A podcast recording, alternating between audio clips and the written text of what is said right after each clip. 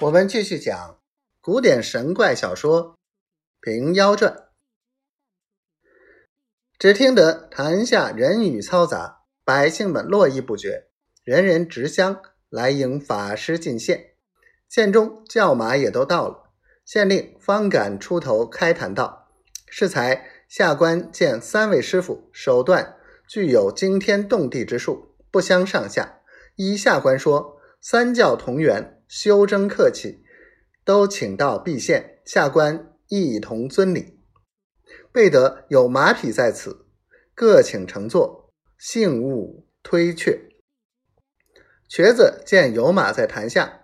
便要去乘，张鸾终有些不平之意，明欺他是瘸脚，一把抓住道：“我们不许骑乘，大家步行，赌个迟快。”瘸子道：“足下莫非是呆子？”张鸾道：“如何是呆子？”瘸子道：“不是呆子，怎的放了马步行？”众人都笑起来。县令道：“既三位不肯乘马，下官理当陪步。”担子和尚道：“地下泥泞，官府们不可失了礼瞻。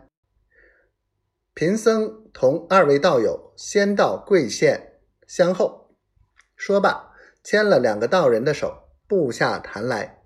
百姓们起初只认得奇语的一位师傅，如今忽然又添了一僧一道，正不知哪里来的，好生怪异，纷纷的分开两边，让一条路与他们先行。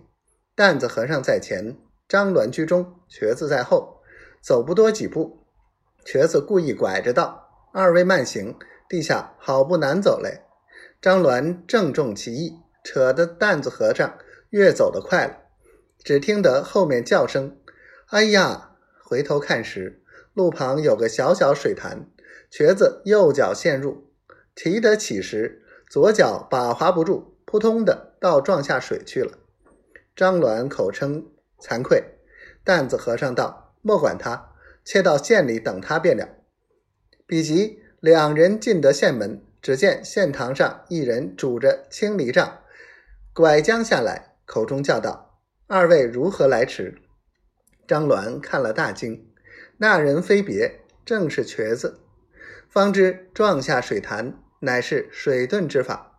张鸾到此，心下才服，到。县堂上重新讲理，方才动问名号。瘸子道：“贫道姓左，名处，因为左腿损伤，改为左瘸。法律中都称贫道是瘸师。这位是贫道师兄，号叫旦师，唤名旦子和尚便是。”